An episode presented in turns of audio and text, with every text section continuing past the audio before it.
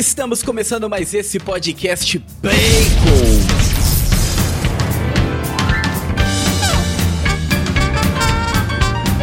Tudo bem com você? Seja bem-vindo a mais um episódio do Bacon Podcast, o episódio 98. E o meu nome é Lucas, e junto comigo estão os irmãos Manzambani e a Fernanda. E aí, gente, tudo bem? E também o Bruno. Bora lá, contagem regressiva, hein? O centésimo tá chegando.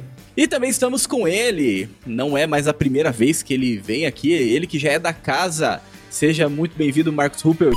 Tudo bem, pessoal? Prazer uh, conversar com vocês de novo. Segunda vez e segundo grande filme, né? O primeiro The Batman e agora Top Gun Maverick. Um, um ano bom pro cinema. Pois é, então. E como é bom falar de filme bom, né? Não sei, não sei vocês, assim, mas. Ai, dá até um alívio, porque. porque, assim, você, Marcos, você tá ali na, na, na, BP, você só fala de filme bom, né? Então, o podcast de vocês ali tem, tem isso que é algo muito bom, que que vocês só falam de filme bom, que são os filmes que entram ali no catálogo mesmo, né? Agora a gente, a gente já começa a ficar até com uma com aquela marca, nossa, o podcast da galera que só fala mal dos filmes, entendeu? Porque é, a gente pega os filmes que estão sendo lançados e assim, é muito difícil achar filme bom, é muito difícil achar filme que vale a pena.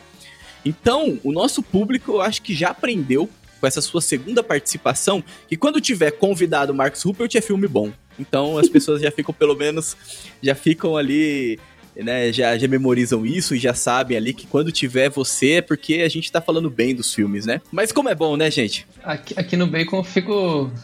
Eu fico tranquilo aqui no Bacon com, com os convites, mas acho que eu tenho um comportamento meio masoquista, assim, porque eu fico indo no cinema ver umas porcarias de vez em quando. O bom é que a gente filtra aqui no podcast os que realmente valem a pena serem conversados, comentados. E o Top Gun Maverick é realmente não é à toa que é um fenômeno, né? Tem, tem muita coisa boa para se falar dele. Exatamente. E é, a gente também, a gente sabe como que é. A gente também sempre assiste os filmes aí, tudo que tá sendo lançado. Às vezes a gente não assiste e fala também, faz parte. é importante, importante que a gente tá aí, né? Então, gente, antes da gente começar, siga nas nossas redes sociais, arroba BaconPodcastBR. Então vai lá no nosso Instagram para estar tá acompanhando aí os lançamentos. E também é, o nosso canal no YouTube, né? Nós estamos aí, passamos os 700 inscritos. o canal ainda tá bem pequeno, mas nós continuamos com a campanha para chegar até os mil inscritos, então nos ajude. Vai lá, se inscreve, deixa o seu like. Tenho certeza que vai ajudar bastante, né? E também aquela informaçãozinha importante, os vídeos no YouTube, eles chegam antes do podcast, tá bom? Então, todas as quartas-feiras, às 8h30 da noite, você consegue então assistir o episódio é, com poucas edições, né? O episódio ali com os vídeos, enfim. E depois da meia-noite, né, nos principais plataformas de podcast, com, com os efeitos, com toda a edição, enfim, aquele podcast da velha guarda. Marcos, por favor, apresenta então o seu trabalho aí novamente, também sua rede social. Valeu, pessoal. Na real, eu não costumo promover tanto minha rede social porque eu não sou tão assíduo, mas quem quiser me seguir é marcosruppelt. Rupert com dois P's, mas recomendo que vocês sigam a BP Select, é o streaming que eu trabalho, streaming da Brasil Paralelo. A gente faz um trabalho de selecionar os filmes a dedo mesmo, é um, é um streaming com poucos filmes no bom sentido, né? São todos cuidadosamente selecionados, estreia no máximo três por semana, um, dois ou três por semana, porque a gente sobe ele sempre com acompanhado de um podcast que eu participo, todo vídeo também é acompanhado de uma videoanálise de até 20, 25 minutos, para que a experiência ali seja completa, né? A pessoa possa assistir o filme, se ficou com alguma dúvida, vai ter uma análise. Se quiser tirar um tempo ali para se divertir, uma conversa mais informal, tem o podcast também. Então a BP Select está tá sendo um trabalho bem legal de, de, selecionar esses filmes, de construir esse conteúdo. Então é só ir arroba BP Select ou então arroba Marcos Ruppelt e seguir lá. Já falando do Top Gun Maverick, assim, acho que um, um primeiro elogio a ser feito Uh, esse filme acho que ele é um dos poucos casos dos grandes blockbusters aí que vai ter um bom intervalo entre a exibição no cinema e o streaming, né? Acho que é algo surpreendente, foi uma iniciativa do próprio Tom Cruise aí, do nosso Sim. salvador do cinema. Uhum. Ele, queria, ele queria que a Paramount segurasse, vão ser em torno de 90 dias o intervalo entre cinema e streaming, que foi meio que o intervalo padrão quando surgiram as primeiras negociações de streaming com o cinema tradicional, né? Hoje em dia a gente vê algum, algumas distribuidoras cortando para 30 dias e a HBO tentou criar um padrão no mercado de 45 dias entre a estreia no cinema e a subida no streaming, mas isso cria uma certa armadilha, as pessoas ficam ansiosas para ver em casa e não vão para o cinema, né? Então esse intervalo longo do Top Gun Maverick, que é a ótima campanha publicitária que eles fizeram, acho que está sendo um, um, belo gatilho para fazer as pessoas saírem de casa. O que é ótimo, né? Porque se a gente parar para pensar nesse filme, é, ele foi todo pensado uma experiência cinematográfica, né? Visualmente e, e, os sons também, então toda aquela questão da, né, da, da, sonoridade do, dos jatos e tudo, né? uma experiência no cinema é totalmente diferente. Assim, então você perde muito da qualidade da experiência do filme assistindo na TV convencional. Exatamente. Nossa, a experiência é totalmente diferente. É uma experiência realmente de cinema. E falou muito bem. Tom Cruise está salvando o cinema. Logo, logo já vai ter um outro filme dele aí, que já estamos esperando, né? Depois de um filme desse, você quer mais do Tom Cruise. Você quer, você quer mais dele correndo. Você quer ver ele correndo. É isso que você quer. Seja de avião, seja de moto ou seja a pé, né? Então é isso que a gente quer. Quer ver o Tom Cruise correndo. O senhorzinho, o senhorzinho que tem mais energia que nós todos aqui juntos, né? e tá salvando o cinema. Então acredito que seja isso. Lembrando então da nossa campanha do Apoia-se, né? Então nos ajuda lá. Toda ajuda será muito bem-vinda. Muito bem, meus caros nerds conservadores dessa terra de Santa Cruz. Acompanhe então mais esse episódio do Bacon Podcast.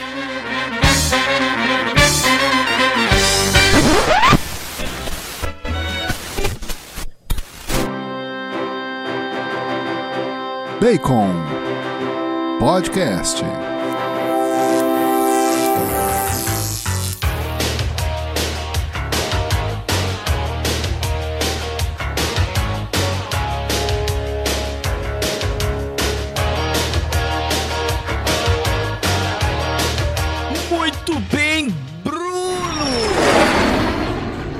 Dê-nos a sinopse desse episódio. Cara, é, a gente vai falar de Top Gun Maverick. E assim, esse filme, ele já é uma surpresa de várias, diversas formas. Assim. Primeiro porque, sei lá, mais de 30 anos do primeiro. Então, é uma diferença absurda até na idade e na qualidade do, dos atores. É, então, uma, uma, sequência que tem mais de 30 anos, que tá pegando o público que, que agora já tá muito mais velho para acompanhar, ou ter que reapresentar o filme para um público mais novo, já é, uma, já é uma, um choque, assim, ver esse tipo de coisa. O cinema começou a tentar fazer isso e a Paramount, não ficando atrás, né, resolveu trazer o Top Gun de volta. Então, o filme vai acompanhar o Maverick, né, o personagem do Tom Cruise, voltando para a escola Top Gun, só que dessa vez como instrutor e não como aluno, para treinar uma nova geração de pilotos. Então, é, sinopse é muito simples, a ideia do filme é muito simples, e eu acho que isso é um dos grandes feitos desse filme, é saber que não precisa inventar moda, não precisa né, inventar coisas grandiosas, mirabolantes para fazer um bom filme. Então, pega um senhor de mais de 60 anos, né, que não parece, parece que ainda tem, sei lá, 30, 40, nem, não dá nem pra dizer, volta no filme e vira um filmaço. Exatamente. E assim, é um filme, se você compara, né, esse filme com o anterior, cara, assim, o anterior é aquele filme típico, né, ali dos anos 80, que que tem um romance no meio e que tem o Tom Cruise e que por incrível que pareça, tá bom? Tom Cruise, eu acho que ele tá mais bonito agora do que no filme dos anos 80, por incrível que pareça. Ah, é, não é para qualquer um mesmo, não. Mas é e... é porque tem muito dinheiro envolvido depois daquele filme também. Com então... certeza. Deu um salto ali, né? Mas assim, o filme, o tanto esse filme quanto o outro, o roteiro, ele não é um roteiro mirabolante mesmo, igual o Bruno falou, é um roteiro simples, né? Mas assim, a diferença desse filme pro outro é que ele ainda é melhor, porque porque ele não perde, né, a direção, né? Porque como posso explicar para como assim a direção?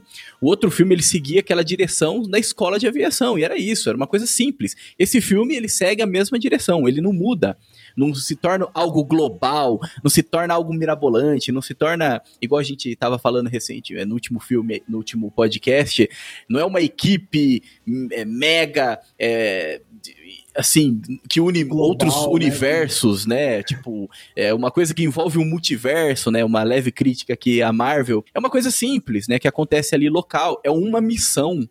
Não é uma missão que tem um chefão assim que é impossível de vencer, que mata todo mundo e depois tem que voltar no tempo. Não, não tem nada disso. É uma missão muito é uma missão que não é simples, que é muito complicada e que você precisa do melhor para estar ali. Mas o, o interessante é isso, porque ainda assim que tenha essa complexidade da missão em si, os personagens são muito simples né? O, prota o protagonista é muito simples, o enredo é muito simples, né? Só, tipo, a produção é mega, né? Aquela, a diferença, acho que a, a grande diferença do primeiro filme para esse é que esse daqui eles estão realmente voando, né? Uma coisa de verdade ali, os efeitos ali são, são muito mais reais, são muito melhores, né, do que aquele filme dos anos 80. Mas ainda assim, é um filme que segue a mesma linha, né? É um filme que não se perde, assim. Isso que eu achei muito interessante. Realmente, acho que o, o grande ponto ápice do filme é exatamente esse. Ele, ele é um filme que ele não foi feito para desconstruir o personagem principal. Então vamos fazer aqui um paralelo com Matrix, né? Que são dois filmes que fizeram um reboot recentemente. Reboot não, né? Porque fizeram uma, uma, um novo filme baseado na mesma história. É, mas o que, qual que é o grande problema do Matrix? Ele traz toda a nostalgia do, do da, da, trilogia, mas ele desconstrói o mundo, ele desconstrói os personagens e fica aquele lixo que a gente já falou aqui. O, o Top Gun não. Ele pega, ele traz os elementos de nostalgia, mas ele mantém a fidelidade. Então, ainda é para quem era fã, então, por exemplo, nosso primo, né, que go sempre gostou muito de aviação é, e, e, gosta muito desse universo, ele ficou enlouquecido assistindo Top Gun, porque é, é um filme sem feito para ele. É, é um filme é, que mantém os valores, né? Meio que ele, ele, ele faz uma homenagem ao filme antigo, tem um drama todo novo, tem um, toda uma história, um contexto muito bom, mas ele não desconstrói o mundo, pelo contrário, ele reafirma esse próprio, esse próprio universo, esse próprio mundo, né? Para quem é da área da aviação, é um prato cheio, né? Acho que nunca foi feito um filme de tamanho nível, de tamanho detalhamento técnico e de qualidade cinematográfica. Acho que o primeiro tem um bom mérito, o filme do Tony Scott, ele tem algumas cenas bem ousadas, bem interessantes, assim, o F-14 que é retratado é, é real na medida do possível, mas não se compara com a escala desse filme, e é realmente um desafio muito grande no cinema fazer uma continuação, um reboot, um remake, né, que esse filme ele é muitas coisas em um só, ao mesmo tempo em que ele refaz a história, né, o Tom Cruise é espectador dentro do próprio filme, ele também está construindo a nova história, fazendo como se fosse uma parte 2, literalmente, então ele é muito difícil acertar a mão nesse sentido. Então o filme ele cresce em escala, ele cresce em orçamento, ele ganha novos personagens, ele reapresenta coisas do antigo, refaz cenas dos antigos, do antigo de 86 e ainda assim mantém uma estrutura, uma coerência, uma unidade cinematográfica. Isso é bem difícil de fazer e não é mérito exclusivo de direção, isso tem muito a ver com escolhas de produção, né? Então, primeira escolha que provavelmente eles tomaram, que foi muito acertada, foi desenvolver o filme nesse modelo de cinema de sensação, cinema de atração, como é o Missão Impossível. Então, primeiro eu desenho a cena de ação e depois eu desenho o texto que justifica aquela cena de ação. Porque eles queriam fazer aquela jornada, eles queriam fazer aquela missão, eles queriam fazer aquela subida, aquele rebote. Muito provavelmente aquela missão final ela estava sendo desenhada enquanto que o resto do texto estava sendo amarrado. Então, isso é um mérito do cinema de ação, é valorizar não necessariamente o diálogo, o texto do personagem, mas valorizar a construção da sensação que o público vai ter assistindo aquilo, assim, é, é se guiar pelo gênero e menos por uma obrigação comercial, digamos assim. E o exemplo da Fernanda foi muito feliz ali, o, Matrix. Eu até não sou tão hater assim do filme, né, do 4, mas é perceptível que quando quando o Neil ele está sendo espectador, ele está tendo sempre um olhar muito crítico àquele universo, né, ao jogo que ele criou. É um olhar um pouco mais pedante, assim.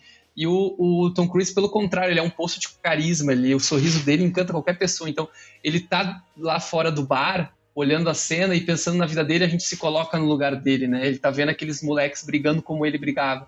Depois ele tá, antes até ele tá ali tomando uma cerveja junto da, da Penny, da Jennifer Connelly, e ele está observando eles jogando sinuca, ele lembra dele também. Ele observa o filho do Gus tocando, ele lembra dele também, né? Na praia, ele vê as pessoas jogando na praia, ele lembra dele também. Isso sempre com uma relação de respeito com a sua própria história. Isso é bem difícil de fazer, porque geralmente as franquias precisam evoluir seus personagens e não ficar estagnado no passado. E o Top Gun consegue fazer isso, né? Ele evolui um pouquinho o Maverick, ele deixa de ser aquele cara tão arrogante, tão fechado em si mesmo, mas ao mesmo tempo ele também respeita o seu passado, ele reapresenta de uma forma que, pô, uma pessoa que nunca ouviu falar do Top Gun de 86 vai sentar no cinema e vai ter uma baita experiência, assim. Então é um filme com muitos méritos. É interessante o que você está falando, porque assim, é, cara, essa, esse negócio de colocar uma missão separada em etapas. Não, primeiro tem aqui, você tem que passar no canyon, depois você precisa acertar o alvo, depois fazer. Então você quebra em etapas, e aí os treinos todos nas etapas, com as suas dificuldades mostrando a evolução de cada personagem dentro daquele contexto da missão. Então a missão ela, ela é muito secundária em relação ao filme. Assim. Ela tá ali como um gancho para a interação e o crescimento dos personagens, de tal forma onde ela também brinda e reverencia tudo que foi feito no filme anterior, com a coerência do personagem. Então, é, é, essa ideia é muito boa. Essa questão de quebrar numa missão dessa forma, onde você vai colocar a complexidade, assim, pô, Vou colocar um exemplo aqui que me veio na cabeça, mas não me critiquem por isso. Mas é igual a corrida de pods do Star Wars.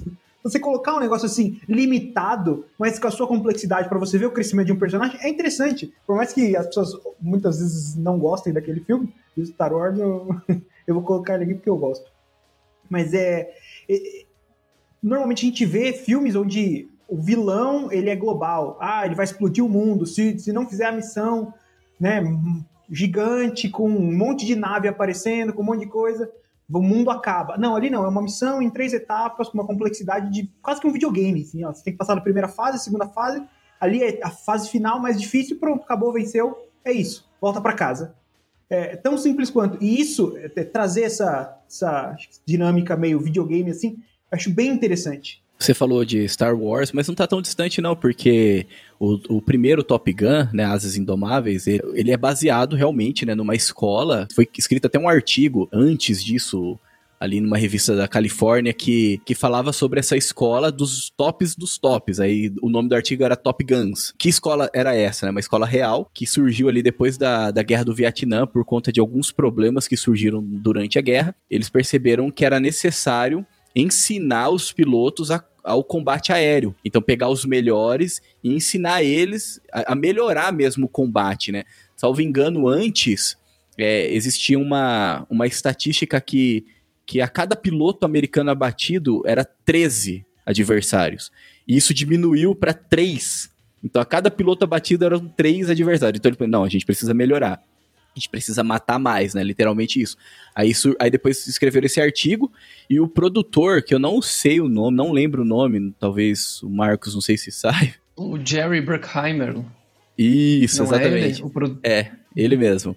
Aí ele viu esse artigo e falou: não, a gente precisa fazer um filme e, e bebendo ali já do, do, Star Wars, né? Ele mesmo, ele fala isso, né? Que que a gente queria fazer um Star Wars aqui na Terra, né? Então. Os X-Wings lá da destruição da Estrela da Morte. É, então não tá é. tão distante. A sua análise não tá tão distante, não. Mas esse, esse último, eu, eu, comparei com o dos pods, mas, cara, a, missão ali de fazer voando ali dentro do Canyon é igual entrando na Estrela da Morte, acertar o alvo, igual Exato. ali pra destruir. É, então, mas é. E vários outros comentou... filmes depois remontam a mesma coisa da Estrela da Morte. Remontam é, a, mesma, a mesma cena, assim, mas é, na Terra, né, digamos assim. É, que é uma referência muito boa, né? Só sobre o filme de 86, o Oasis Indomáveis, acho que muita gente se incomoda com o quão brega ele é, mas, sério, isso acho que é uma das melhores coisas do filme. Tu percebe aquelas discussões mais cafonas, os caras estão todos bronzeados, assim, cor laranja, Suando. parece que saíram suando pra caramba o tempo todo, eles estão molhados, né? Eles estão, eles estão na sala de aula, assim, é 8 da manhã, eles estão pingando suor, parece que eles é. saíram do programamento artificial, assim. e toca Take My Breath Away o filme inteiro, e tem a Kelly McGillis lá, que é a paixão do mais jovem pela instrutora, que é um clichê também do cinema. Uhum. Uh, tem várias convenções do filme, mas a gente percebe o quanto ele funciona justamente pelo Maverick, assim, sabe? ele, os novos personagens ele tão, eles estão, de certa forma, incorporando o passado, né? A gente tem uh, o Hangman, que é aquele cara que é, é para ser o Iceman, tanto que o, o codinome é parecido, né? A gente tem o, o filho do Goose também, tendo um pouco Booster. da caracter, característica dele, né? O Booster, mas ganhando um pouco mais de protagonismo. A gente tem a Phoenix, que eu até acho que é interessante eles colocarem uma personagem feminina por conta do momento atual do cinema, mas em nenhum momento ela é a melhor pilota ou ela é Sim. é ela é assim, ela tem uma sacadinha inteligente em cima do homem porque ela é mulher. Pelo contrário, ela parece estar lá realmente por ser uma boa aluna, por ser uma boa pilota, assim, uma pessoa normal como qualquer outra mulher e qualquer outro homem Acho que isso também fica, fica bem equilibrado no filme. E tem os coadjuvantes bobões que todo filme de escola geralmente tem, assim. Então, uh, eles estão incorporando o passado e dando uma boa equilibrada, assim, como que eu que eu trago aquela dinâmica da escola para essa. Claro que o Hangman não é o Val Kilmer, né? Não tem aquela, aquela pegada, aquela presença absurda de cena, mas o Tom Cruise compensa bastante. Eu acho o Miles Teller um ator bem esforçado também, então o filme novo ele equilibra bem essas coisas que dos anos 80 funcionava muito, como a música, o elenco muito bom. O filme novo compensa com outras questões. Sim, vocês já até falaram aqui que esse filme novo ele remonta muitas cenas, né? Então, a cena do bar, a mesma música, né? É muito engraçado, porque, caramba, por que que tá cantando essa música? Canta outra, pô. Então, assim, ele remonta, ele remonta muito a cena, né? Inclusive, até quando acontece o um acidente com os pássaros, é claro que ninguém morre, né? Mas acontece um acidente durante o treinamento, igual o primeiro filme. É e também a cena do futebol americano na praia. A calça jeans, jogando futebol americano de calça jeans na praia. Até isso, né? No filme. Se tinha no filme Cara, dos anos 80, bom. eles trouxeram para esse filme. Ele de calça jeans, dobrado até o joelho, jogando futebol americano na praia. Então. Eles não têm vergonha, né? Isso é não muito tem bom, ver... tipo, é. É aquele cinema mais despretensioso, assim. Então, cara, eu não quero pagar de inteligente, eu vou fazer a cena que tem que ser feita pra pessoa sentir essa sensação e ponto final. E aí, e não sei como vocês se sentiram, mas essa cena da praia, putz, eu tava com um sorrisão no rosto, assim, eu tava uhum. me divertindo demais. E eu tava lembrando de como era aqueles high five deles lá no filme é, original. É verdade. Mas é interessante isso que vocês estão falando, porque ao mesmo tempo que eles fizeram isso propositalmente, colocaram as cenas pra de fato a gente lembrar, ter a sensação nostálgica, não foi nada gratuito, assim, não foi colocado de tal forma que parece que tá descolado do roteiro. Isso eu acho que é um mérito muito bom do roteiro em si. Pô, o time não tá se entrosando, o que eu posso fazer? Pô, vamos dar uma brincadeira na praia, e aí dentro disso já faz uma referência. Então, eu achei essas construçõões simples e ao mesmo tempo bem pensadas, porque né, não, não fica gratuito, não fica aquele fanservice que a gente vê muitas vezes nos filmes da Marvel, onde a gente Exato. coisa que não devia estar tá, tá lá só pro fã ver e falar, nossa, aquele herói do quadrinho da página tal, aquela pose não, não tá gratuito ali, assim. É, é uma referência, mas ao mesmo tempo ela encaixa bem no filme como um todo. Né? Então, isso, isso é legal. Isso eu achei que foi um, um grande mérito. É, o filme inteiro é muito bem pensado, né? Você pensar que os atores eles treinaram como pilotar o avião que eles pilotaram, porque beleza, uma coisa é você pilotar um avião normal, comercial, outra coisa é você pilotar um jato da Força Aérea Americana. É, é, completamente diferente um caça. Então, você vê que o filme é muito bem pensado, teve todo o, o treinamento. Eu estava até vendo alguns comentários sobre a aviação do, do, do filme, porque meu primo comentou tanto, falei, nossa, deixa eu ver o que, que tem demais. E esses caras pensaram em tudo mesmo, assim, tem, aparece em determinado momento um avião que ainda não foi lançado, que é só um projeto que as forças americanas estão querendo que seja o próximo super caça mais rápido do mundo. É, o avião principal que eles usam é um, um, modelo mais recente do avião que eles usaram no primeiro. É, o avião que eles usaram no primeiro aparece também nesse, nesse filme. Um avião que o próprio Tom Cruise tem, que é um avião super antigo da Segunda Guerra Mundial, também aparece como um elemento de nostalgia. Então, assim, o negócio todo é muito bem pensado. Você vê que a, a cena, né? Eu, eu sempre ouvi falar que o Tom Cruise não usava dublê. Mas espera aí, eu achei que pelo menos na hora de, sei lá, tá pilotando um caça, alguém, a pessoa fosse usar um dublê. E não, você vê que, a, que as cenas são, são realmente, não é CGI, é. Os caras estão voando de verdade. Você vê as bochechas tudo indo para trás, assim, eu fiquei imaginando a minha bochecha lá no, naquele avião, o que ia acontecer com ela. Assim, o negócio é muito bem feito mesmo, assim. Confesso que eu fiquei emocionado antes de começar o Top Gun Maverick, porque eu vi o trailer do novo Missão Impossível. Sim! O acerto, o acerto de contas, cara. E assim, eu lembro das. Sem brincadeira, assim, Missão Impossível me rendeu alguma das melhores sessões de cinema da minha vida, assim. Principalmente esses mais recentes do Christopher McQuarrie, tanto Nação Secreta quanto Fallout.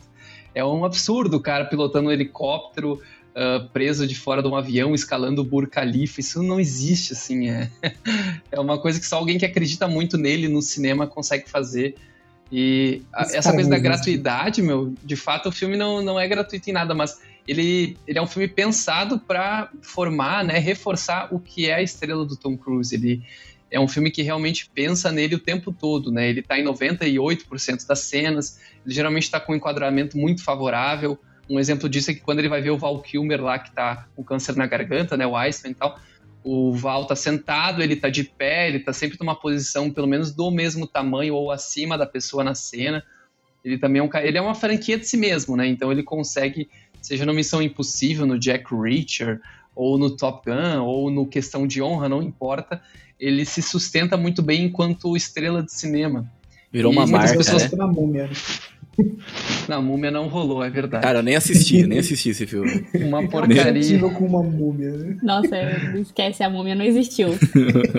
e, enfim, ele tem os méritos dele não, e ele assume essa questão do protagonismo. Tem uma hora, não sei se vocês lembram, que acho que é o primeiro almirante, o almirante Ken, que ele fala que não tem ninguém para fazer aquela missão, que ele tá assumindo. Que é como se ele fosse uma espécie em extinção, né? Tá falando tanto da figura masculina corajosa ali, né?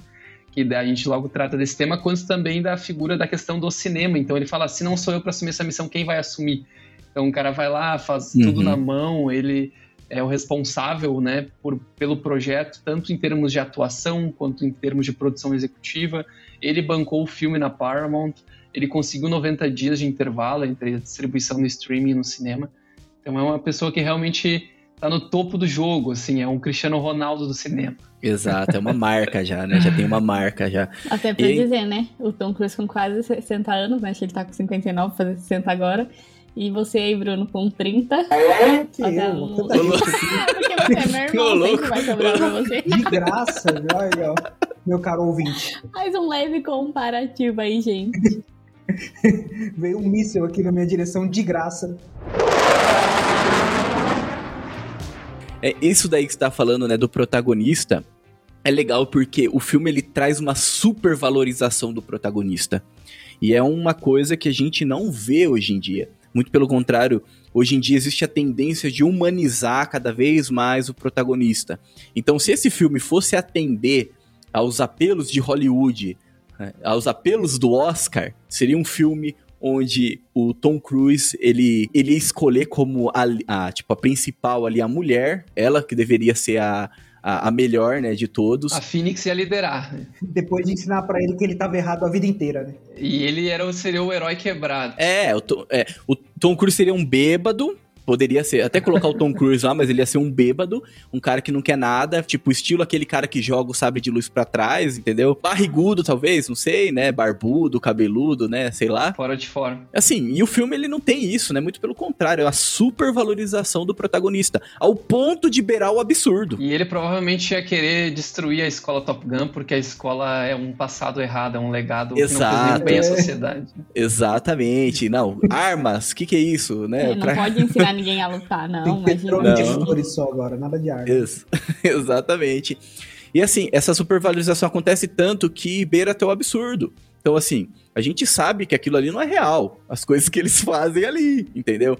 Então, ah, a forma sim. que ele pilota o caça e fica de ponta cabeça com o outro, é as coisas que ele faz. Depois, a, a, cena inicial, que eu acredito que foi o que a Fernanda falou, né? Do, dessa nova geração de caça, que ele pilota, acredito que seja um desses, né? Que ele tem que atingir a velocidade de. Mach 10. É, de Mach 10, exato. E ele ultrapassa o Mach 10. E o, o, ser humano, ele só consegue até 7. E ele ainda ele vai, ele vai mais do que 10, entendeu? Ao ponto de explodir o negócio, enfim. Beira até o absurdo. Mas nada disso é gratuito e nada disso é algo assim que você olha e tipo. Nossa, que exagero, né? Muito pelo contrário, você sabe que ele é o cara, ele é o melhor dos melhores, ele é o top dos tops, então eu aceito ele ele ultrapassar o Mach 10, entendeu? Não tem problema. Pô, mas não sei vocês, mas a hora que eles estão para fechar lá o, a missão, ah, não, muda para quatro minutos porque não dá, é impossível. Ele tava fazendo os caras treinar em dois e meio, ele vai baixar para dois e quinze, vai lá e faz. Pô, você vibra no cinema numa hora dessa, Vibra, né? vibra demais. Não é dois uhum. e meio, é menos, pode por menos que eu aguento, né? é, é muito bem construído isso tudo, né? Tem uma força, uma força por trás do protagonista que muitas vezes também não está só explícita na, na, ação dele, mas também no, no, reconhecimento das pessoas, né? A gente, ele, vai, ele consegue realmente ganhar a confiança de todo mundo ali. Ele chega desacreditado. Parece que é só do, do Madman lá, do nosso Donald Draper. É, né, do, o Don Drape, uhum, exatamente. Mas na verdade, não tem ninguém ali que confia no Maverick, né? Ele é um militar de baixa patente, um cara que não foi campeão na Top Gun, ficou em segundo lugar. Então ele vai conseguindo aos poucos formar, se formar enquanto estrela, super protagonista, né? Com o Iceman, com o Hangman, com o filho do Goose, com a, até a mulher do bar, ele reconquista confiança, com os professores todos da Top Gun. Uh, é impressionante, assim, é um trabalho de construção de personagem, não é não é que ele vem o Maverick pronto de, do, dos anos 80 e é o mesmo homem lá, ele, ele vem ali na, no, no, em forma física perfeita e tal, mas ele precisa fazer um trabalho enorme de convencimento e de confiança ali. Isso também é um mérito do texto do filme, de, de dar espaço, de dar tempo para ele se desenvolver. Cara, você falou é do John Han, né, meu? Don Drape. É, é muito Han, bom, né, cara? É, é, é, muito bom. É muito bom ver, né? E tem uns atores, assim, também muito bons, né? No começo lá, eu esqueci o nome daquele ator que aparece logo no início. O Ed Harris, o Almirante Kennedy. Isso, exato. O o, pró o próprio Val Kilmer também, né? Inclusive, o Val Kilmer tem um documentário, né, que ele fez, que, onde ele mesmo gravou algumas coisas, assim, durante a trajetória dele, né? Ele sempre, com uma câmera, filmava os bastidores dos filmes que ele gravou. E foi lançado, eu não sei por, onde foi, mas eu vi alguma divulgação. Acho que pela Amazon. Eu acho que é, pela Amazon. Um documentário, uhum. ele narrando, né, a trajetória dele, né? Muito e bonito. o Tom Cruise também tem uma questão central na trajetória dele, é que mesmo com as polêmicas públicas, né? Ele largou essa, essa ambição de ser ator de Oscar, né? Quem ficou nessa noia foi Will Smith. Uh, ele ali, depois dos anos 90, ele virou a chavinha, decidiu fazer o cinema de ação, que ele era competente. Ele se envolveu com cientologia, com uma série de problemas mais religiosos e de uh, cientificismo mais, mais de seita mesmo, assim, sectário e ele conseguiu manter uma marca muito respeitável no mundo mesmo, com esse envolvimento, entre aspas, religioso polêmico. Né? Então ele é um cara que, de fato, está envolvido com o trabalho dele até a última instância. Assim. Ele se importa com os filmes que ele faz e o projeto, um filme para ele é um projeto relevante, não importa de qual diretor seja ou de qual franquia seja. E acho talvez até por isso ele seja também o cara que conseguiu trazer esse respiro no cinema, como a gente vinha falando desde o começo, né? Porque hoje os filmes eles estão cheios da ideologia, cheios de, de formulinhas prontas, né? Com efeitos às vezes é, assim, que não encantam, né? Por mais que tenha uma qualidade gráfica, qualidade financeira, mas assim que não encanta, que não atrai o público. E aí talvez ele entendendo o papel dele, entendendo onde ele construiu a carreira dele, ele vem a resgatar isso, vem a brigar, inclusive nos bastidores, para que as coisas aconteçam da melhor forma possível. O, o, os atores gravaram dentro dos caças, né? A gente vai falar disso. Eles não pilotaram, né? Eu não sei se vocês separaram, mas tem algumas cenas a gente via cara de medo nos atores, assim, tipo, Sim.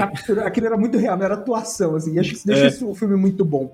Então, o cara bancar, bater no peito para fazer esse tipo de coisa, né? E, e depois é, assim, com o lançamento do filme, toda a promoção é, de marketing e tudo, em cima da pessoa dele, em cima dos casos, em cima dessas coisas, dessas, dessas coisas relevantes para a gravação, né, que eu, eu, citei aqui de, do quanto o filme seria bom ser visto no cinema, é, meu primo estava comentando, eu não consegui ver na sala especial do, do cinema, né, eu, eu vi numa sala comum, mas que aquelas salas de som diferenciados, você ouvia a turbina atrás, fazendo os efeitos do, né, de jogo de, de motores, assim, dentro da sala de cinema. Então imagina o quanto é isso, assim. Então o Tom Cruise bateu no peito para resgatar isso tudo, né? Então acho que por ele se envolver tanto assim com o trabalho, né? Eu fiz um esforcinho para assistir em IMAX aqui em São Paulo, que é bem concorrido e consegui, é. cara. É realmente uma experiência diferenciada, assim. O, o som ele é bem mais empacotado, ele é mais particionado. Todas as pessoas na sala têm acesso é muito claro ao som, assim. Ele não fica isolado, apagado em um canto.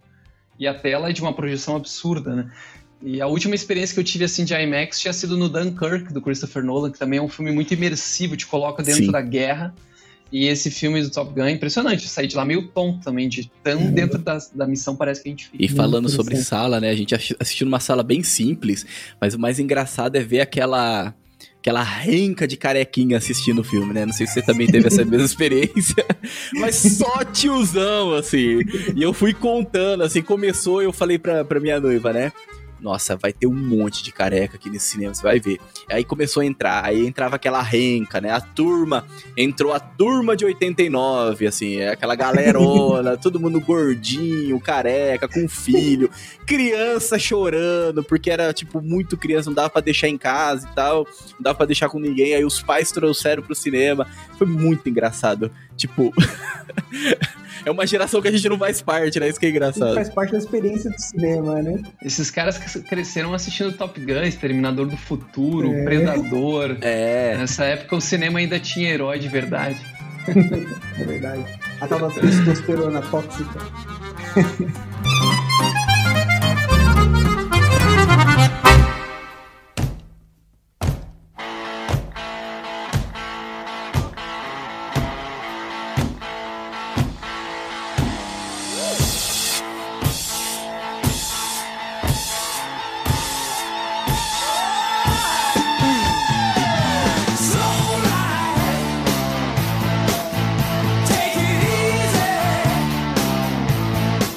podcast que nós gravamos, é, a gente falou sobre o Homem do Norte. Não sei se você gostou desse filme, tá bom, Marcos?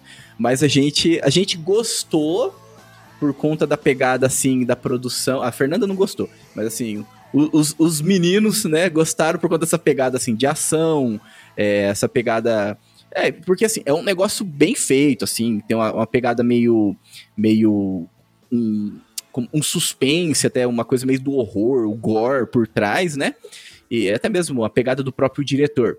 Mas ao mesmo tempo a gente ficou questionando muito no podcast sobre a masculinidade, porque esse filme, O Homem do Norte, ele foi muito exaltado como caramba, o negócio transpira testosterona e tal, tal, tal, e papapá e pipipi, né? Teve muita gente que falou isso, né? E aquela, aquele, aquela mesma armadilha, né, daquela galera que assiste um Pink Blinders e fala, que maravilhoso, isso que é conservadorismo, olha só, isso que é herói. E o cara é um bandido, né? Aí fala, não, isso que é ser homem. E o, homem do norte, um cara que é vingança, sangue no olho e, e abandona a família, enfim, né? Então a gente estava questionando justamente isso, o que, que é a masculinidade. Eu acredito que o Top Gun ele responde também um pouco isso, mas pro lado positivo. Até mesmo porque o Top Gun, ele não remonta a uma cultura nórdica, mas remonta ali uma cultura ali, é, uma cultura já ali ocidental, uma cultura ali dos cavaleiros mesmo, né? Então essa questão da honra, essa questão é, da competitividade, do patriotismo. Morrer em combate, né? Se precisar morrer, se matar, né? Dar vida. Morrer, o sacrifício, o heroísmo. Então o que a gente falava no podcast, eu dou a palavra já para você, Marcos, no outro podcast é que ser homem também, você não pode separar a masculinidade do, do herói, o homem ele tem que buscar seu herói. Então, o homem ele é aquele que, que protege, o homem é aquele que se sacrifica se for necessário, o homem é o pai, entendeu? E a nossa crítica ao homem do norte é porque a gente não via isso, só via um homem com sangue no olho querendo se vingar a todo custo. E já esse ponto eu vejo já nesse filme. Isso que eu achei muito interessante também. É, o Homem do Norte, ele não tem essa ambição, né, de retratar um herói. É de fato uma história de vingança num contexto de mitologia nórdica com muita nerdice de horror, de cinema agora ali, que o diretor é apaixonado.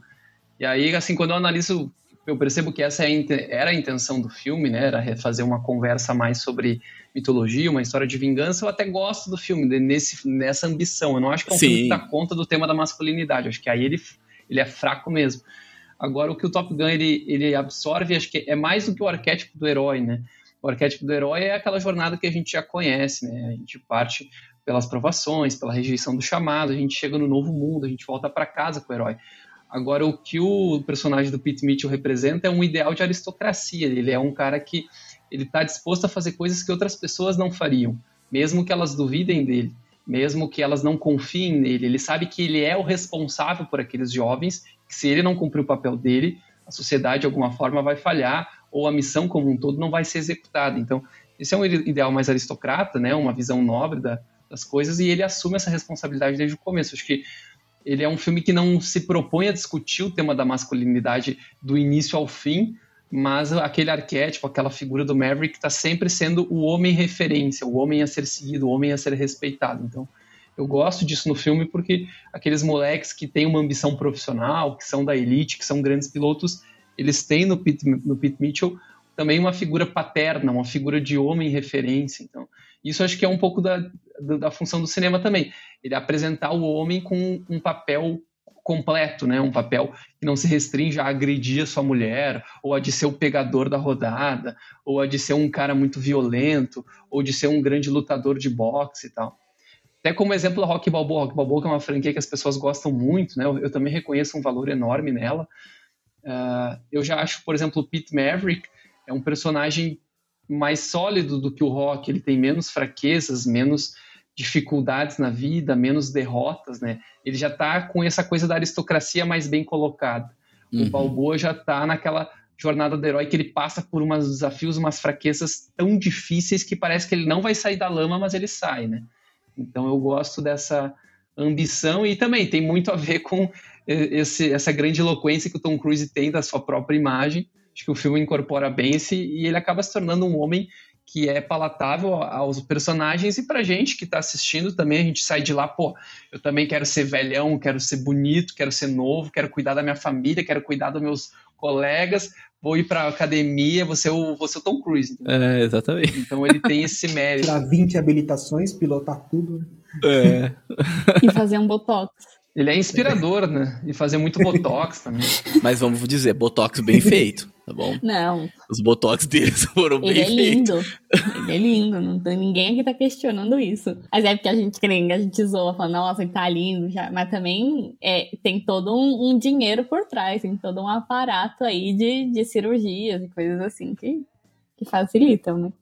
Não é tudo também natural, que seria, acho que, impossível. Essa essa questão da, da aristocracia que o Marcos estava falando é, é, muito interessante, né? Ele foi falando, eu fui fazendo as, as relações, eu não tinha pensado nisso, mas inclusive ele a patente dele é baixa, né? Então isso é um grande exemplo disso. Então ele é o ideal do aristocrata, que seria o, o grande, a maior patente, né? O, o almirante seria o maior exemplo de, né, aristocrático que a gente veria né, na, na, hierarquia militar ali da, da marinha. E aí ele que é um capitão, ele exala muito mais essas, essas qualidades, inclusive de o herói antigo de guerra, que normalmente, como é que se sobe na patente? Sendo um herói, né? Então, é, é muito interessante isso, porque ele demonstra isso e, e, ele não tem essa patente, então, de fato, é, tá todo ali, né, no filme. Muito interessante. O interessante disso é porque ele não quis, né, subir de patente, porque o lugar dele é do combate, né? E se ele fosse um, ele não acima da, da patente dele já seriam cargos administrativos. E ele queria estar tá ali no combate, o negócio dele é ação. Então é aquela avião, coisa. Né? Exato, é o herói que sabe, ele sabe o quão bom ele é e é onde ele pode ajudar mais. Ele sabe muito bem disso. E ele e ele tipo nega título, né? Ele então ele se fa, ele se coloca ali como humilde porque ele sabe qual é o lugar dele. E, tipo, se eu sair daqui, eu vou estar. Tá, eu vou estar tá sentado ali numa mesa, no escritório. Mas lá não é meu lugar. Meu lugar é aqui, é nação mesmo, né? Isso é nobreza, né? Isso é nobreza. Nobreza de espírito. Moral. É. E, e, e, é uma atitude de muita coragem também, né? Porque, querendo ou não, existe todo um, um status, uma vaidade, um, e até recompensas financeiras de você subir de cargo, subir de patente. E é, é, uma coragem você falar, não, peraí, o meu lugar é aqui, eu reconheço que aqui eu vou ajudar mais, aqui eu realmente vou estar cumprindo o meu propósito, de certa forma, né? Vocação, né? E o filme, ele, ele acaba passando por essa, pelo tema da tecnologia, acho que isso também é outro mérito dele. Uh, logo no começo tem aquela, aquele plot meio manjado de que eles precisam de, um, de alguém para salvar o dia, atingir lá a velocidade que ninguém atingiu e o Tom Cruise resolve o problema. Mas a conversa com o Almirante Ken é muito boa no começo do filme, porque ele fala que realmente existe um momento em que não há mais diferencial tecnológico entre os exércitos, né? e eles precisam desse diferencial humano, eles precisam dessa sensibilidade de alguém que, que tem algo a mais, né? E esse algo a mais não necessariamente é uma alta patente, também não necessariamente é o cara que foi o melhor aluno da escola, porque ele acabou perdendo aquela vez, né? A escola tá perdendo pro Iceman. Uhum. Mas ele tem esse ideal, ele tem essa ambição, ele tem essa coisa de fazer coisas que os outros não têm coragem de fazer. Então isso é muito bonito porque o filme também faz um comentário sobre essa coisa da tecnologia, do uso excessivo de drones, esse monitora, ultra monitoramento tecnológico do mundo. Então é um filme que também consegue pisar no chão ali de 2022. Inclusive seria um baita tema para um terceiro filme, né? Essa diferença entre um piloto e o drone, assim, eles enfrentando drones tecnológicos. Ó, vamos mandar esse podcast pro pessoal da Paramount lá já para Dá ideia. Então o filme, ele remonta ali o filme dos anos 80 e interessante que na cultura pop nós estamos vendo muitas, muitos filmes assim que, que, que é continuação de filmes mais antigos mesmo, né? Muitos remakes, muitos... É, muitos filmes que são derivados dos anteriores, enfim, assim, a cultura pop ela tá repleta disso. Né? Franquias e até mesmo produções atuais que, que não. Por exemplo, a gente pode falar de Stranger Things da vida, que, que retrata ali os anos 80, mas que, enfim, que não é uma. Não é uma franquia de um outro filme anterior, né? Então existe esse apego né, da cultura pop atualmente aos anos 80, os anos 90, né? E, e porque perceberam que faz muito sucesso, né? Então esse apego da cultura pop porque o, as pessoas gostam muito, né? Eu tava pensando assim, por que que é, o que que, que que as pessoas veem, né, nos anos 80? Eu tava chegando no ponto que é como se fosse uma espécie de escapismo, né? Então, é porque o, o mundo moderno, é, o marketing do mundo moderno é terrível. Olha, então vamos lá, faça aí a sua propaganda. Então, a gente teve uma pandemia aí, né, de lascar, né, tem terrorismo para tudo que é lado, é, guerra, é, enfim, tá tudo, né, cancelamentos. Cyberpunk, né? Transhumanismo, as pessoas são canceladas na internet, existe um politicamente correto, é, crime de opinião, e, etc, etc, etc. Nossa, mas tá terrível mesmo esse marketing. Então, o mundo moderno, ele, ele, não se recomenda, né? Mas peraí, mas os anos 80 também tinham seus problemas, né? A gente pega ali a Guerra Fria, por exemplo, né? Existia ali ameaça nuclear o tempo todo. Mas é, os, os, problemas que eles existiam né, nos anos 80, eles eram muito pontuais, assim. Era algo que era mensurável.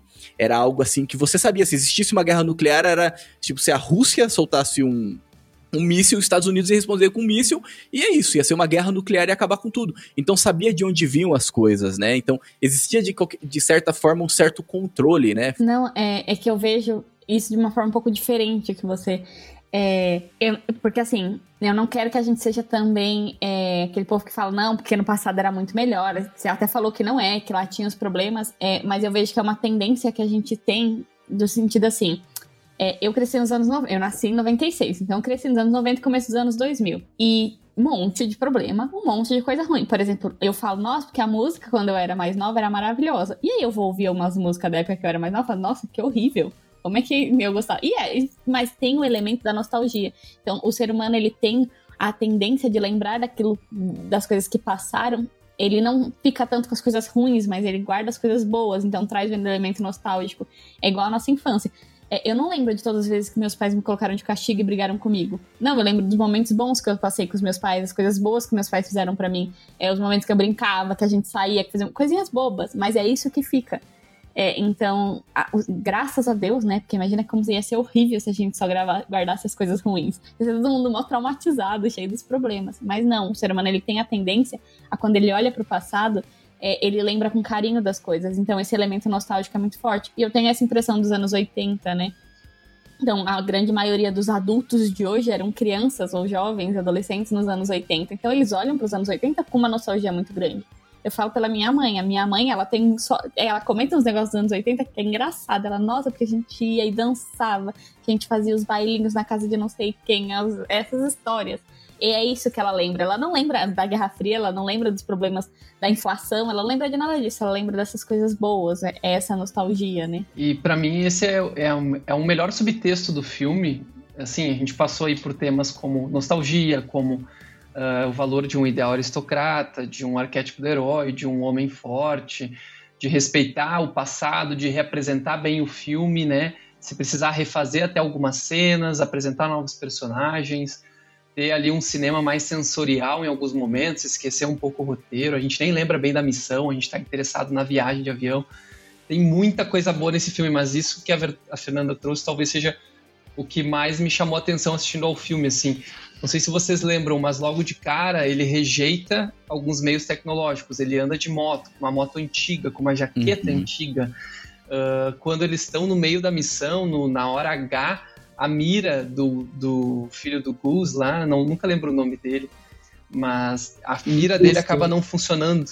E o Booster, e o Booster, então, a gente tem a moto, a gente tem a, a jaqueta velha, a mira não funciona, ele tem que ir na mão no modelo antigo e o Rooster consegue acertar lá, ele consegue destruir né, o buraco necessário. A gente ainda tem a, a questão de, na hora H, para eles fugirem, eles precisam pegar o velho, eles precisam pegar o. reaproveitar o velho, que é o F-14, que está abandonado, que é aquela lata velha. Uh, na hora que eles estão no bar, eles, o, o, o Rooster, de certa forma, desliga a música ambiente, vai lá tocar piano, que é uma atividade artesanal, mecânica, manual, Então, tem várias indicações no filme de que é como se eles estivessem querendo aproveitar o passado para estruturar o mínimo ali daquela nova geração, né? Sem o F-14 solto lá na base inimiga, sem a chance de acertar algo, sem uma mira perfeitinha, sem a moto, sem o piano, muitos dos grandes momentos do filme não existiria. Eles não conseguiriam completar a sua missão. Então, é um filme que projeta um pouquinho do futuro, mas bem respeitando o passado. Assim, é uma tradição bem conservadora nesse sentido. E eu gosto porque, um dado momento, parece também que o roteiro, o filme do Tom Cruise, está comentando sobre o cinema também, né? A gente pode ganhar essa livre interpretação. É como se o cinema de hoje dependesse dessa, dessa lata velha do passado, né? Ele depende do cinema dos anos 80, ele depende uh, dessas franquias que estão sendo renovadas. Então ele também parece que o filme faz um comentário sobre isso, assim, reaproveitando o velho, talvez haja um caminho para os dias atuais. Que as coisas novas que estão saindo estão saindo sem muita criatividade. Sim, muito interessante. Inclusive, uma curiosidade aqui, eu nunca tinha entendido porque que eram dois, dois homens dentro de um caça. Né? Um que pilota e o outro faz o quê, né? Nesse filme eu entendi a hora que ele, tipo, não, comunicação, às vezes aquele monte de fusível.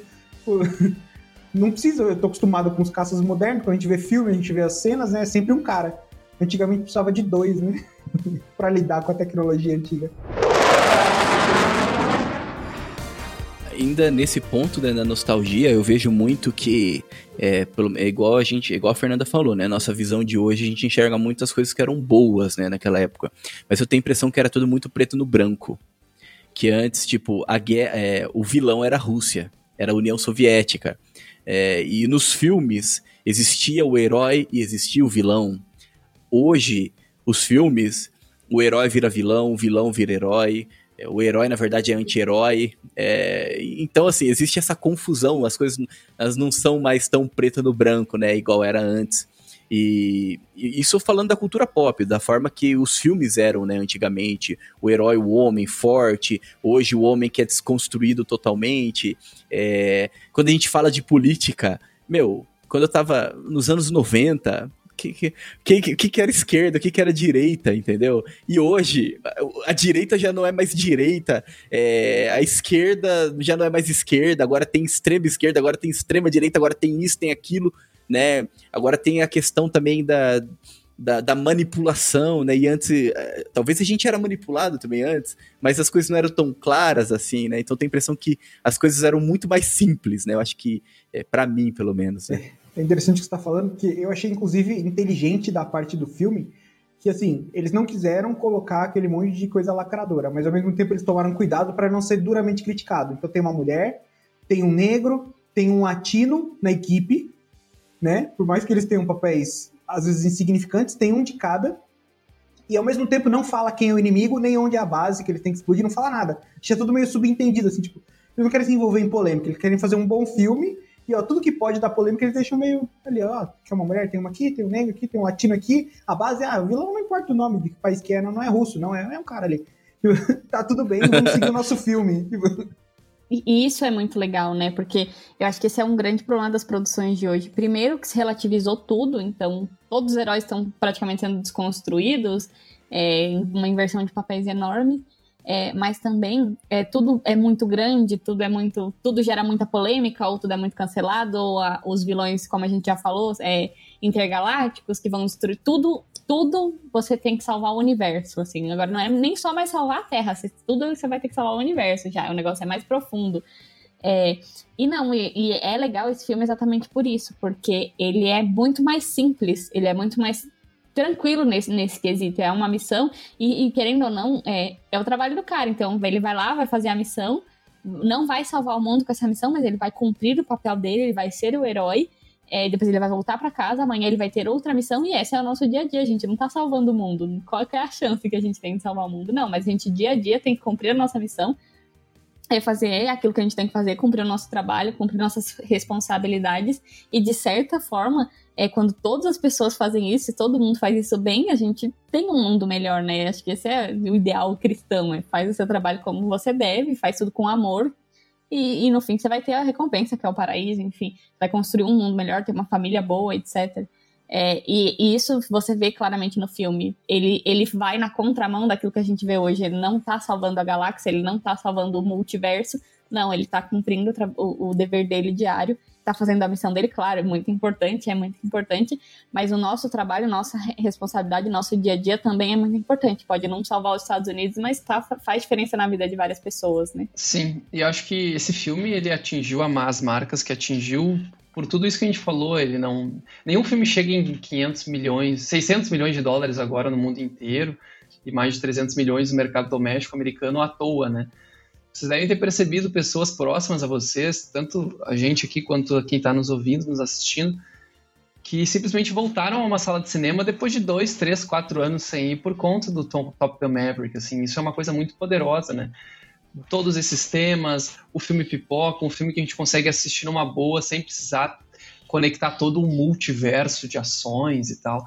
É um filme despretensioso e ao mesmo tempo com umas entregáveis muito boas, muito claras, né? Outra coisa que ajudou esse filme também foi o que a gente chama no marketing de bad propaganda. Então, muita, muita, muitas pessoas na imprensa querendo problematizar um filme tão uh, positivo quanto esse, um filme que nem sequer tem qualquer tipo de discussão de matriz ideológica. Então a gente percebeu essa bad propaganda levando umas pessoas que são politicamente mais engajadas. Ah, não, agora eu vou assistir o Top Gun Maverick só porque é um filme mais masculino, ou um filme não tão progressista. Então acho que isso é interessante, a gente está vivendo essa febre atual, né? Esse tema está em voga e eu percebi críticos de esquerda que gostaram do filme, elogiaram o filme, deram notas altas ao filme, mas eles acabaram pagando pedágio ali, né, por conta de um tema ou outro e mesmo e acabaram perdendo uh, qualquer tipo de divulgação sobre a sua opinião técnica do filme. A única coisa que vazou mesmo foi a opinião política, a sacadinha que eles fizeram, seja sexualizando o filme ou falando mal do, dos personagens masculinos. Exato. E, e tem gente falando que esse filme vai salvar o Ocidente. calma aí, calma aí, também não é bem assim. Mas eu tenho certeza, esse filme ele não vai sal salvar a civilização ocidental, mas eu tenho certeza, pelo menos falando por, por mim, né? Ele salvou o meu dia quando eu assisti. Então, o seu dia, se você assistiu esse filme, você pode dizer: Nossa, o filme salvou o meu dia. Que filme maravilhoso, como é bom assistir isso. Então, assim, não vai salvar a civilização, não vai salvar o mundo, mas tenho certeza que salvou o seu dia caso você tenha assistido. E pode não salvar o mundo nem a civilização, mas com certeza ele fincou uma bandeira ali, falou, olha, essas coisas assim, despretensiosas, coerentes, sem esse multiverso funcionam, fiquem de olho nisso, porque não só funcionam como o público gosta e dá dinheiro. Eu até olhei aqui no Rotten Tomatoes, cara, hoje, agora, assim, ó, ele ainda ele tá com 99% da audi é, audience score e 97% do, do, dos críticos, cara.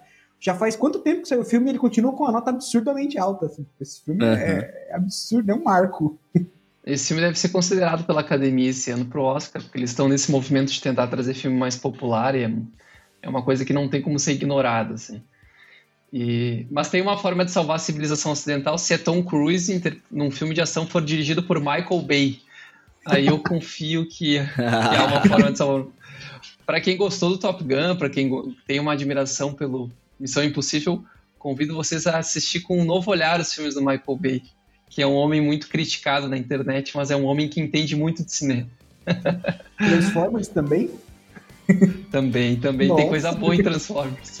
Ah, tem. Eu, eu lembro. Ah, eu gostei eu também. De Transformers. Ah. Tem que ver o terceiro, o terceiro.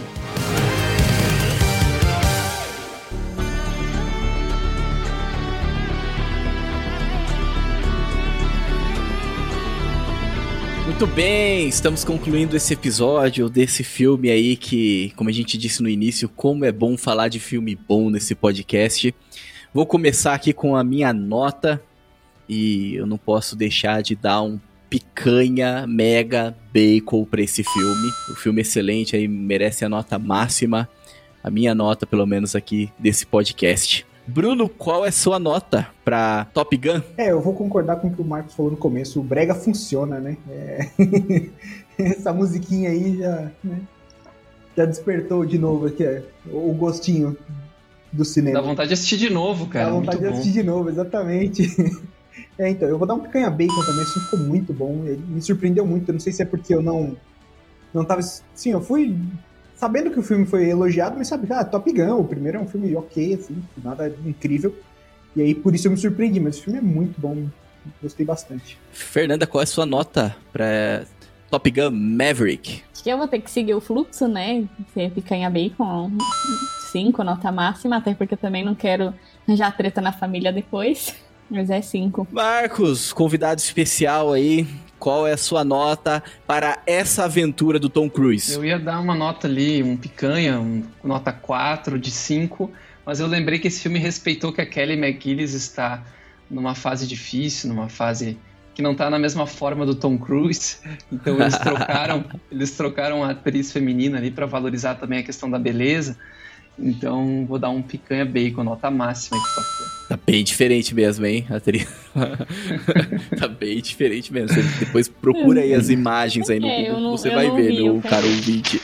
Dei tá uma olhada, bem... atriz dos anos 80 nos dias de hoje versus Tom Cruise dos anos 80 não. nos dias de hoje. Nossa, é, nossa, terrível. Eu, eu não vi ela. Mas assim, em geral, o homem ele tende a ficar mais bonito, mais velho do que a mulher. A mulher com 40 anos já, já não tá mais no ápice da beleza, o homem ainda tá, então. Essa é a vida última aí. Você vai entender o que a gente tá falando. Você tá muito. Como que é o nome dela? É Kelly McGillis. Quanto será que deu aquela conta no bar do Tom Cruise lá? Porque ele teve que pagar para todo mundo. Verdade. Seguinte, Eu fiquei pensando nisso também. Eu fiquei preocupado porque o cara tá foi numa boa tomar uma cervejinha e Ela tá bem diferente mesmo, né, gente? tá bem acabada, né? Quer dizer, né? então é isso, então, né? Marcos, muito obrigado aí mais uma vez pela sua presença. Espero que a gente possa gravar outros episódios aí. Valeu, podem me convidar quando for Missão Impossível Acerto de Contas, que eu que eu virei emocionado aqui. A chance de ser ruim é menor do que zero. Maravilha, hein? Então, Obrigado já vou pelo convite, aqui. pessoal. Legal, Vocês estão de parabéns. Chegar no, chegar no episódio 98 é o de hoje, né? É, 98. Uhum. 98 não é simples. Trabalho também num podcast há um tempo, conheço essa mídia, eu sei que é difícil essa produção, vocês fazem um trabalho audiovisual, né? Muito bom. Então espero que quem esteja assistindo aí se mexa para contribuir com o podcast, assine, mande para os amigos, deixe de preguiça e deixe de ser um procrastinador oficial e compartilhe o bacon com as pessoas. Aí, Muito obrigado. Valeu mesmo. E é isso, né, gente? Novamente aí os links estão na descrição, seja ali para você encontrar o trabalho do Marcos, também para seguir o perfil do Bacon e novamente se inscrever no nosso canal no YouTube e também nos ajudar com a campanha do Apoia-se. Agradeço você que nos acompanha até esse momento. Fique com Deus e que a força do Bacon esteja com você.